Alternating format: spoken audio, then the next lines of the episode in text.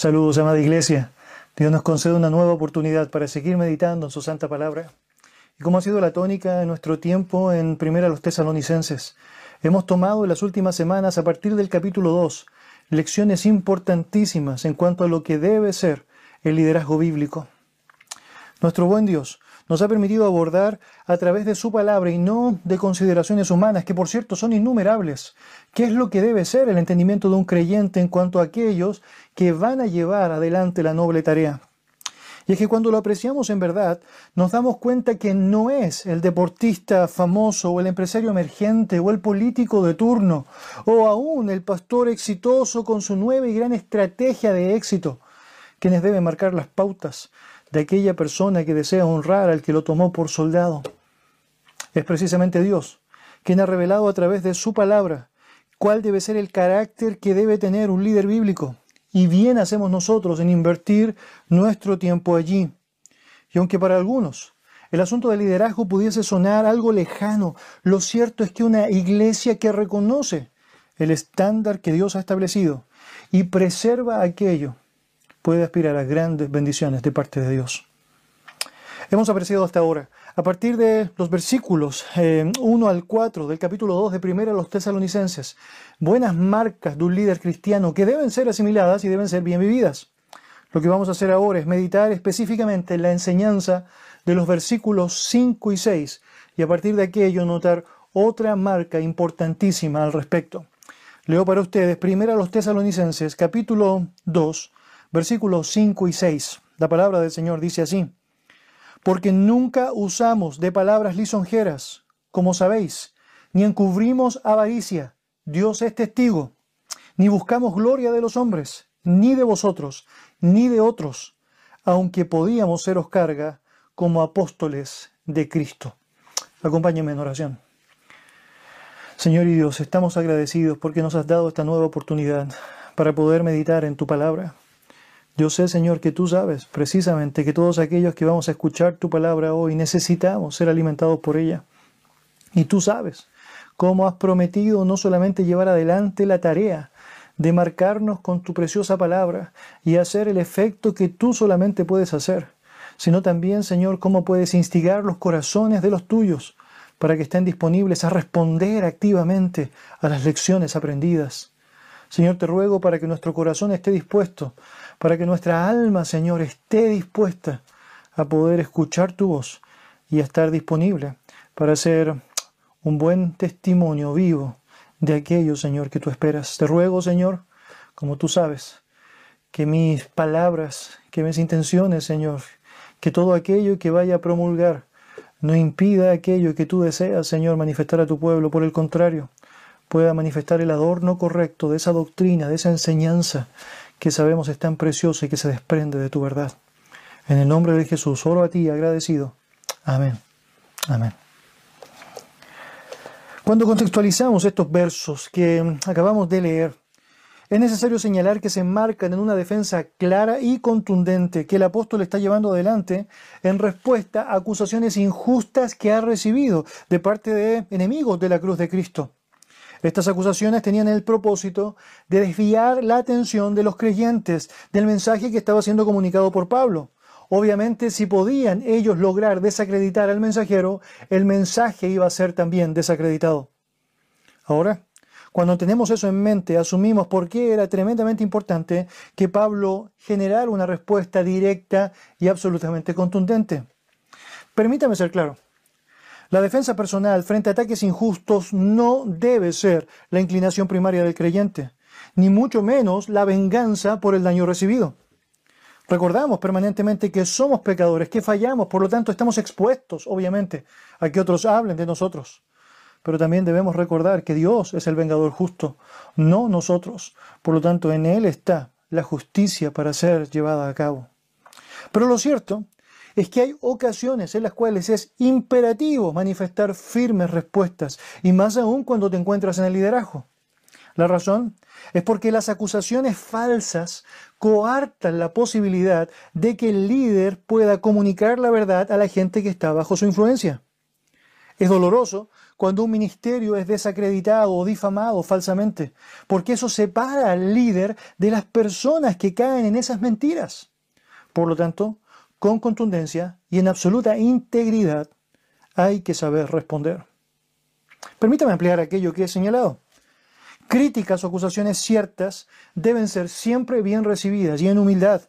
Es un buen ejercicio para cada creyente ver la correcta intención del prójimo y reconocer que siempre podemos mejorar y que debemos arrepentirnos de aquellas faltas que nos hacen ver que hemos cometido.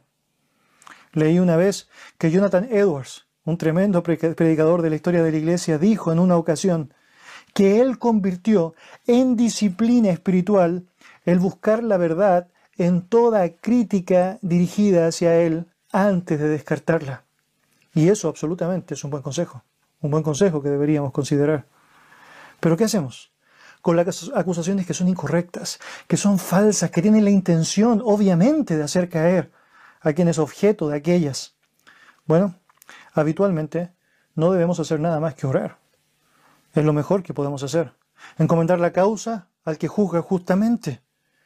Pero si otros se están viendo afectados con esa falsa acusación y te afecta como interlocutor fiable, afecta la gloria y la dignidad de Dios, bueno, algo tienes que hacer. Y Pablo nos da grandes lecciones al respecto. Antes de abordar de lleno el pasaje que nos convoca en esta jornada, quiero que me acompañe por favor en su Biblia, segunda a los Corintios capítulo 5. Segunda a los Corintios capítulo 5. Voy a leer para usted un texto que se encuentra allá en el versículo 11 de este capítulo. Segunda a los Corintios, capítulo 5, versículo 11. La palabra del Señor dice así, Conociendo pues el temor del Señor, persuadimos a los hombres, pero a Dios le es manifiesto lo que somos, y espero que también lo sea a vuestras conciencias. Permítame repetirlo. Conociendo pues el temor del Señor, persuadimos a los hombres, pero a Dios le es manifiesto lo que somos, y espero que también lo sea a vuestras conciencias. Pablo señala que basado en un conocimiento correcto del temor del Señor, persuadía a los hombres. Lo que es muy interesante aquí es que, a diferencia de los otros textos en donde vemos a Pablo persuadiendo a la gente, siempre guardando relación directa la persuasión con la predicación del Evangelio, Aquí esto tiene que ver con una defensa de su propia integridad. Pablo está persuadiendo a los corintios a que crean que él es un hombre fiel a Dios. Y la razón de hacer eso es porque precisamente ha recibido en Corinto ataque tras ataque fuertísimos que sin duda alguna podrían afectar a los hermanos allí y su recepción del mensaje. No tenemos tiempo suficiente para profundizar en todo aquello que pasa en Corinto, pero simplemente quisiera mencionar a modo de resumen que Pablo fue acusado en Corinto de ser orgulloso, de estar en el ministerio por favores sexuales o económicos, de tener un apostolado ilegítimo, incluso de tener poco talento, mencionan allá, con un discurso que no impresionaba a nadie. Por lo tanto, señala acá en el capítulo 5, versículo 11, a Dios les manifiesto lo que somos él conoce nuestros corazones. Y esperaba, Pablo, sin duda alguna, que los corintios también lo notaran, que los corintios también lo reconocieran. Si volvemos a segunda, eh, a primera, Tesalonicenses capítulo 2, perdón, vemos cómo el lenguaje es similar, muy similar. Es que francamente era una tónica en su ministerio. Vez tras vez, fuese donde fuese, habían hombres perversos que intentaban anularle a través de, bueno, mentiras, difamaciones engaños perversos. Por lo tanto, ya hemos visto que Pablo se ha encargado de dignificar lo que significa la gloria del Señor, de dignificar lo que significa la predicación del Evangelio, de no dejar que nada pueda estorbar aquello que es correcto. No tiene que ver simplemente con el hecho de querer elevar lo que significa su posición personal, sino más bien con el hecho de que la palabra del Señor no sea blasfemada y que la predicación pueda cumplir el propósito de ser oída por aquellos que claramente sabemos la necesitan. Primera Tesalonicenses capítulo 2. Vemos allá otra lógica de estos engaños y Pablo otra vez respondiendo al respecto. Versículo 3 y versículo 4 dice lo siguiente, porque nuestra exhortación no procedió de error ni de impureza, ni fue por engaño, sino que según fuimos aprobados por Dios para que se nos confiase el Evangelio, así hablamos, no como para agradar a los hombres, sino a Dios que prueba nuestros corazones. Pablo ya ha dicho que su mensaje no precede del error, ni sus motivaciones son impuras, ni sus métodos son engañosos, argumentando como marca fiel que ha sido probado por Dios, quien conoce y pesa los corazones, tal como en Corintios hace exactamente lo mismo. En los versos que vamos a considerar hoy día, y entendiendo todo aquello que he mencionado, lo que vamos a abordar es cómo él pasa de esto general que ha dicho en los primeros versículos del capítulo a aquello que es lo específico, lo particular, y va a abordar lo que es a todas luces estas acusaciones particulares que estaba recibiendo de estos enemigos de Cristo y que claramente él sabe con mucha integridad y con mucha, es decir, sabiduría, responder, responder correctamente.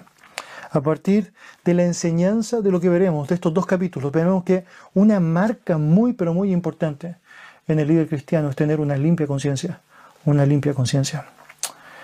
Leo para usted nuevamente versículos 5 y 6. La palabra del Señor dice así.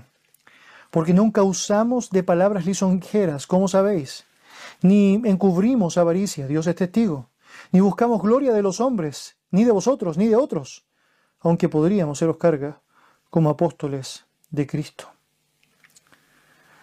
Limpia conciencia. En 2 Corintios capítulo 1 versículo 12, el apóstol Pablo escribió lo siguiente, porque nuestra gloria es esta, el testimonio de nuestra conciencia, que con sencillez y sinceridad de Dios, no con sabiduría humana, sino con la gracia de Dios, nos hemos conducido en el mundo y mucho más con vosotros. Sin importar cuánto dijese de Él, o las acusaciones que otros podrían lanzar en contra de él. La conciencia del apóstol no le acusaba. Eso era una tónica permanente en lo que significó su ministerio. En Hechos 23, versículo 1, Pablo menciona, por ejemplo, que había llevado una vida con toda buena conciencia. En Hechos 24, versículo 16, afirma que ha hecho todo lo posible para mantener una conciencia intachable. Esa integridad es la que vale la pena defender. Cuando tienes una conciencia limpia, cuando sabes que por la gracia de Dios has vivido en santidad y piadosa sinceridad y te defiendes por el bien de aquel a quien representas, debes llevar adelante una defensa coherente, correcta y bíblica, con tal de que la gloria de tu Dios no se vea afectada. La manera usada por Pablo para llevar adelante esa defensa es tremendamente clarificadora. Para entender el valor de esa limpia conciencia ante Dios, podemos apreciar las acusaciones que recibió y la manera como él se encargó de defenderse de aquellas. Versículo 5, notamos, porque nunca usamos de palabras lisonjeras, defendiéndose allá de los ataques de ser un engañador o un manipulador.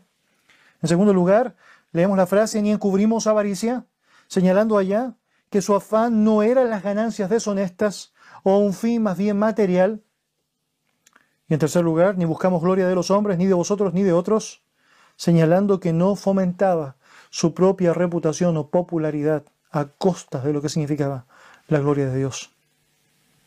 Vamos a mirar con detalle aquellas acusaciones y la defensa de Pablo y cómo a través de eso podemos apreciar el valor de tener una limpia conciencia ante Dios, una santidad, una integridad, un honor que francamente está velando por lo que significa el carácter, lo que significa la honra, lo que significa el hecho de que Cristo sea el primero y el más exaltado. En primer lugar, es importante tener una limpia conciencia frente al peligro de la manipulación. El texto nuevamente nos señala en el versículo 5 al comenzar, porque nunca usamos de palabras lisonjeras, como sabéis. La palabra lisonja usada por Pablo aquí en el griego, colaqueia, se traduce como adulación. El uso de esta palabra tiene un foco puesto en la obtención de algún beneficio y está ligada básicamente al control que puede tener quien la usa en menoscabo de quien la recibe. No estamos hablando aquí de palabras de buena crianza o lindas intenciones o palabras tiernas que claramente son correctas en el marco del amor cristiano. Estamos hablando aquí más bien de palabras que tienen fines egoístas y que claramente son, por cierto, muy bien utilizadas por los falsos maestros. A lo largo de la historia hay claras luces de aquella realidad. Esta palabra sería básicamente lo que nosotros asumimos en nuestro lenguaje como salamerías, salamerías. básicamente palabras que son dichas para tratar de dar seguridades falsas a otras personas con el fin de poder tener ventajas para uno mismo, para uno mismo. En este sentido, las lisonjas constituyen una forma de engaño y por lo tanto, de ser cierto eh, que Pablo las llevaba a cabo junto a su equipo misionero, estaríamos hablando allá de que él estaría manifestando no solamente formas incorrectas en cuanto a su metodología, sino que además en cuanto a su propia motivación. Pero Pablo, con claridad, responde, no, no, nosotros no usamos palabras lisonjeras. Es claro que Pablo sabía que Dios había dicho mucho al respecto. Tanto el Salmo 12.3 como Job 32, 21 y 22, Proverbios 20, 19, 28, 23 son claros para expresar eh, con profunda nitidez que el Señor cortará todo labio lisonjero y toda lengua jactanciosa. Es tan explícito aquello que el propio Pablo cita esa realidad en su ministerio, mostrando cómo él estaba, es decir, claramente opuesto a esa lógica de vida o ministerio. En Romanos capítulo 16, versículo 18, él señala, más os ruego, hermanos, que os fijéis en los que causan divisiones y tropiezos en contra de la doctrina que vosotros habéis aprendido, y que os apartéis de ellos porque tales personas no sirven a nuestro Señor Jesucristo, sino a sus propios vientres, y con suaves palabras y lisonjas engañan los corazones de los ingenuos. Romanos capítulo 16, versículo 18. El apóstol claramente no entraba en esta lógica de salamerías, que era evidente y que sigue siendo evidente en aquellos que usurpan de una posición que Dios no les ha dado para beneficiarse, para obtener aquello que francamente deshonra a Dios, deshonra a Dios. El apóstol, posterior a su negación de involucrar en su ministerio palabras disonjeras, en su defensa señala, ¿cómo sabéis? ¿Cómo sabéis? Pablo tenía tal limpia conciencia que sabía que podía preguntar a los mismos que oían las acusaciones eh, como testigos directos de su integridad. Los tesalonicenses habían apreciado que en el ministerio de Pablo él y sus compañeros no aligeraban las demandas del Evangelio, ni le decían a la gente lo que quería escuchar. Ellos fueron claros para expresar que había un costo en seguir a Cristo. Es tan claro aquello que cuando nosotros leemos el capítulo 1, versículo 6, por ejemplo, notamos cómo Pablo les reconoce por haber recibido la palabra en medio de gran tribulación. Notamos también como para ellos fue evidente por el mensaje recibido que seguir a Cristo implicaba seguir a los ídolos para servir al Dios vivo y verdadero. Capítulo 1, versículo 9. Los hermanos con toda seguridad en Tesalónica podrían dar fe que Pablo, Silas y Timoteo no deseaban ganarse a la gente para propios intención, para propias intenciones o ganar a la gente para sí mismos, sino que más bien para Cristo. Y eso no calza con manifestaciones de egoísmo verbal. Dios nos enseña que es tremendamente importante que cuando consideramos la práctica, la importancia del ministerio, tengamos una limpia conciencia que guarda relación directa con el cuidado de la manipulación o del querer decir ciertas palabras simplemente para llevar adelante fines egoístas. El de querer hacer sentir a la gente bien sin decirle toda la verdad. O el de capturar a las personas bajo la figura de esta nueva manera de tratar o nueva manera de señalar ciertas cosas que francamente deshonran la palabra del Dios vivo.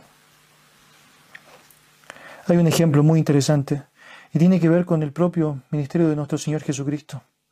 Usted puede leer con detención esta historia en su casa, pero lo cierto es que en Marcos capítulo 10 vemos la historia de un joven rico que se acerca a Jesús tú ves los detalles te asombra el notar cómo hay ciertos elementos que no podemos dejar pasar por alto, entre otros, por ejemplo, que Dios amó a este muchacho. Jesucristo amó a este muchacho.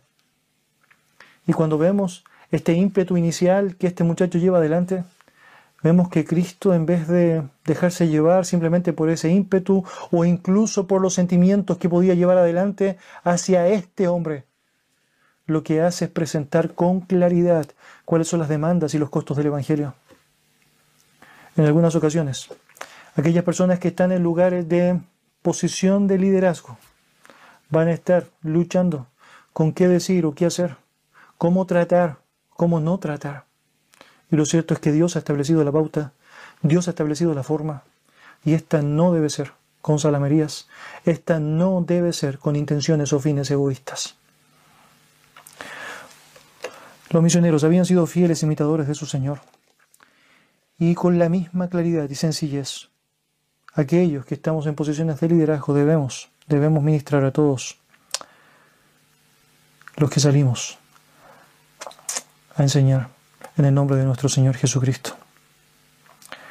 Una segunda declaración que debemos notar que Pablo está acá respondiendo, es decir, o manifestando en respuesta a lo que ha sido la acusación, es la que vemos a continuación en el versículo 5. Ni encubrimos avaricia, Dios es testigo. Hermanos, la razón de utilizar esta defensa ahora tiene que ver con ver cómo hay un peligro latente con las ganancias deshonestas. Ni encubrimos avaricia, Dios es testigo, es una forma de defenderse frente a aquello que era algo que estaban divulgando o señalando también en su entorno. La Biblia de las Américas traduce este texto así, ni con pretexto para lucrar, Dios es testigo. La segunda acusación contra él eh, tiene que ver básicamente con la avaricia o la utilización del ministerio para el enriquecimiento personal. La palabra traducida como pretexto o encubrir viene de una palabra en griego profaxis y lleva la connotación de disfraz, capa o máscara. La idea, según los enemigos de Pablo, es que este siempre, es decir, se escondía detrás de una capa. Este ministerio que llevaba, que parecía espiritual, es decir, básicamente no era otra cosa que una capa, que detrás de esta encerraba un afán de enriquecimiento. Se habían colocado, según ellos, una máscara como en el teatro griego y hacían el papel de actores, fingían ser siervos de Dios, fieles y desinteresados, pero escondían abiertas intenciones de avaricia. Aparentaban ser espirituales cuando en realidad eran carnales y materialistas. Supuestamente servían a otros, pero de hecho deseaban servirse ellos mismos. Eso no era real. Y Pablo claramente está otra vez dando respuesta, a diferencia de los impostores espirituales que llegan a algún lugar tapando sus deseos reales de dinero y favores inmorales, usando la adulación para conquistar a la audiencia y luego aprovecharse de ellos para toda suerte de ganancia y satisfacción. Pablo llevó adelante un ministerio y una vida ejemplar. De hecho, hay testimonios palpables de cómo él incluso estuvo dispuesto a ir más allá de las responsabilidades señaladas para cuidarse de aquello y para ser un testimonio vivo de una persona intachable y de buena reputación. En su despedida a los pastores en Éfeso, en Hechos capítulo 20, versículos 33 y 34, Pablo dijo lo siguiente, ni plata, ni oro, ni vestido de nadie he codiciado. Antes vosotros sabéis que para lo que me ha sido necesario a mí y a los que están conmigo, estas manos me han servido. A diferencia de la mayoría de los falsos maestros, el apóstol trabajó con sus propias manos, con lo cual demostró que no predicaba el Evangelio con fines de recompensa monetaria vulgar. Dios conocía sus corazones, Dios conocía sus motivos, y ante él, Pablo, vivía con responsabilidad. De hecho, cuando tú estás allá en 1 los Tesalonicenses capítulo 2, versículo 9, Pablo hace explícito esa realidad. Él dice allá, porque os acordáis, hermanos, de nuestro trabajo y fatiga, como trabajando de noche y de día, para no ser gravosos a ninguno de vosotros, os predicamos el Evangelio de Dios. Pablo estuvo dispuesto a llevar adelante la tarea, no solamente de servir al Señor a través del ministerio y su apostolado, sino que además estaba dispuesto a trabajar secularmente para no ser gravoso a otros, no ser gravoso a otros. Mis hermanos, es muy importante señalar que el hecho de ser un siervo del Señor y ser sostenido por la iglesia es algo claramente establecido, no solo como un privilegio, sino como una responsabilidad. El siervo o el buey, es decir, no debe tener voz al, es cierto que el siervo es digno de su salario. Y Pablo, de hecho, ha señalado como un deber para el cuerpo de Cristo el hecho de sostener a aquellos que, es decir, viven del Evangelio. 1 Corintios 9, 6, 2 Corintios 11, 8 y 9. De hecho, el propio apóstol Pablo, sabemos, recibió la hospitalidad de la iglesia en Tesalónica y también sabemos, porque él mismo dejó registro en el libro de Filipenses, que muchas veces mientras él estuvo en Tesalónica, los hermanos de Filipos ofrendaron para él, para ayudarle en lo que era la tarea del ministerio.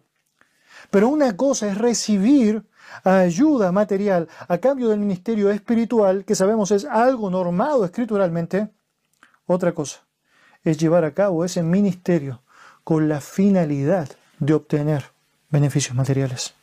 Es decir, con un deseo expreso de buscar beneficios codiciosos de bienes y recursos, lo que puede ser lícitamente el fruto de un ministerio no debe ser en ningún sentido, bajo ninguna perspectiva, la motivación para esto.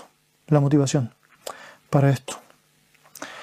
A mí me llama mucho la atención porque las descripciones de los falsos maestros, los falsos líderes de las iglesias, bajo las terminologías bíblicas involucraban este término avaro en muchas ocasiones, un término que se traducía literalmente como amantes del dinero, es porque ahí estaba su vocación, ahí estaba su mirada, ahí estaba su intención. Y lejos esté de un líder bíblico el poner su mirada en aquello que francamente no será otra cosa que una trampa, una trampa para su ministerio. El mayor respaldo que Pablo tiene para argumentar el hecho de que él no estaba llevando adelante un ministerio simplemente para encubrir avaricia o enriquecerse, es que Dios mismo era testigo. Y lo que puede ser una simple declaración hipócrita de un charlatán tratando de defenderse, Dios sabe que no ha hecho nada malo.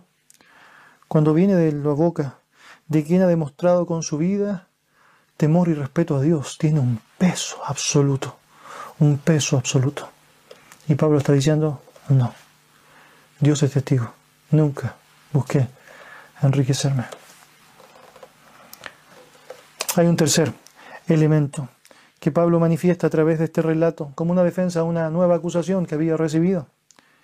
Versículo 6 dice, ni buscamos gloria de los hombres, ni de vosotros, ni de otros, aunque podíamos seros carga como apóstoles de Cristo. Este es el peligro de la gloria propia.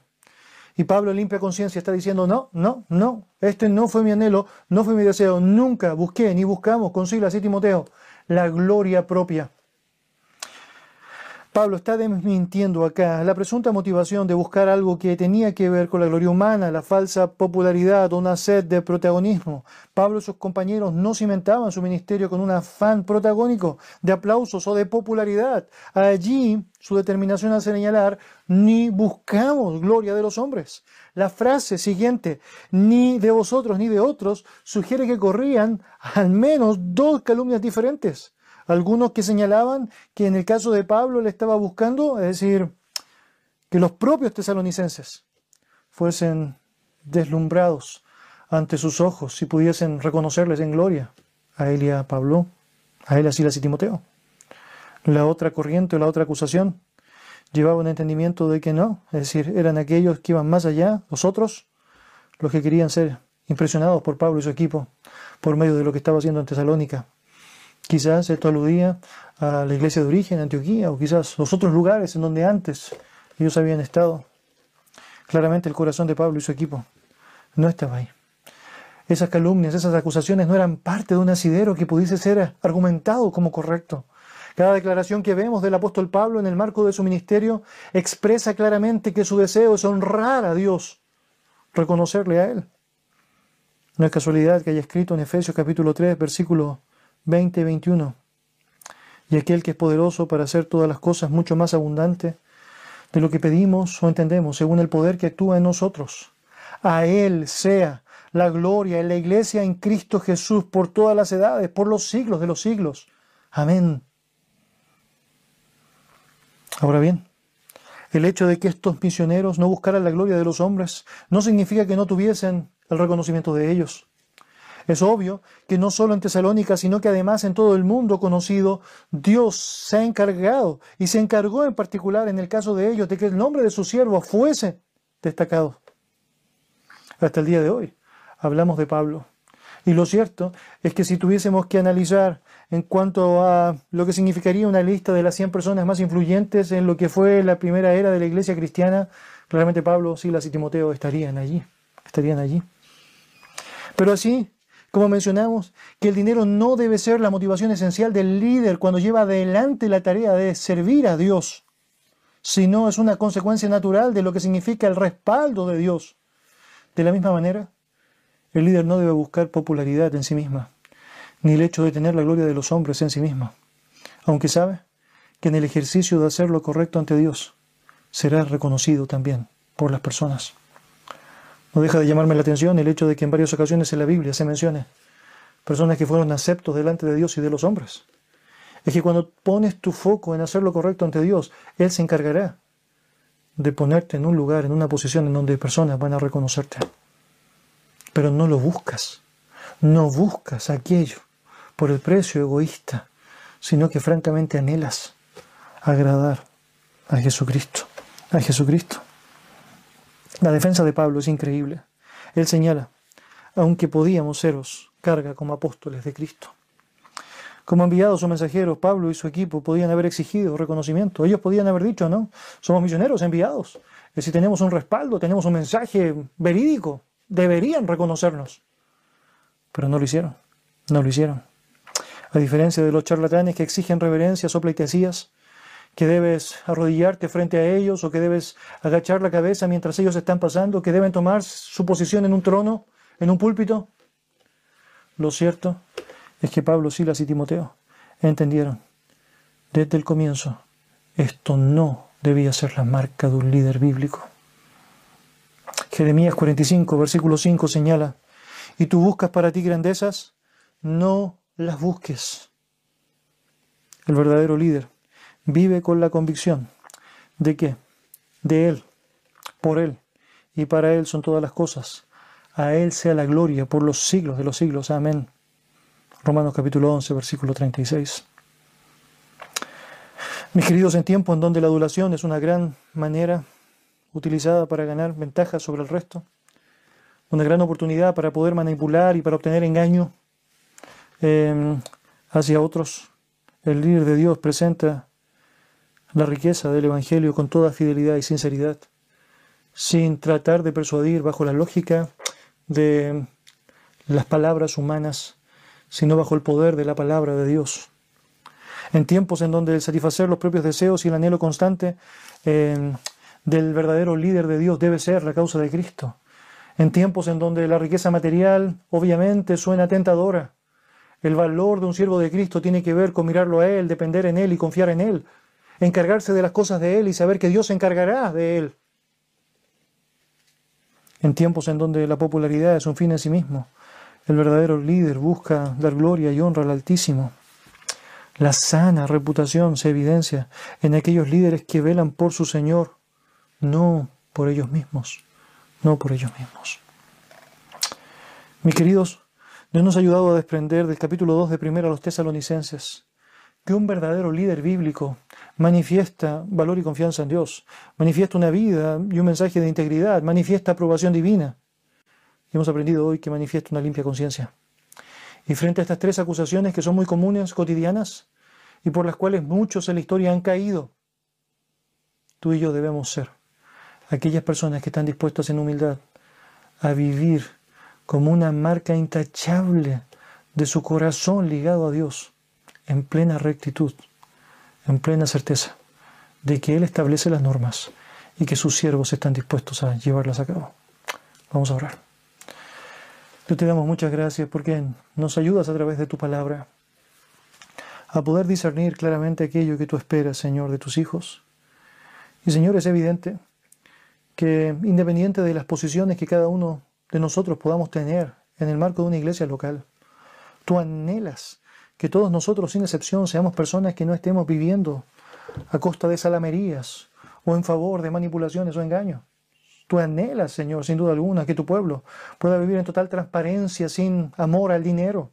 Y tú anhelas, sin duda alguna, que tu pueblo pueda dar fiel testimonio de la gloria de tu nombre y no de la propia gloria.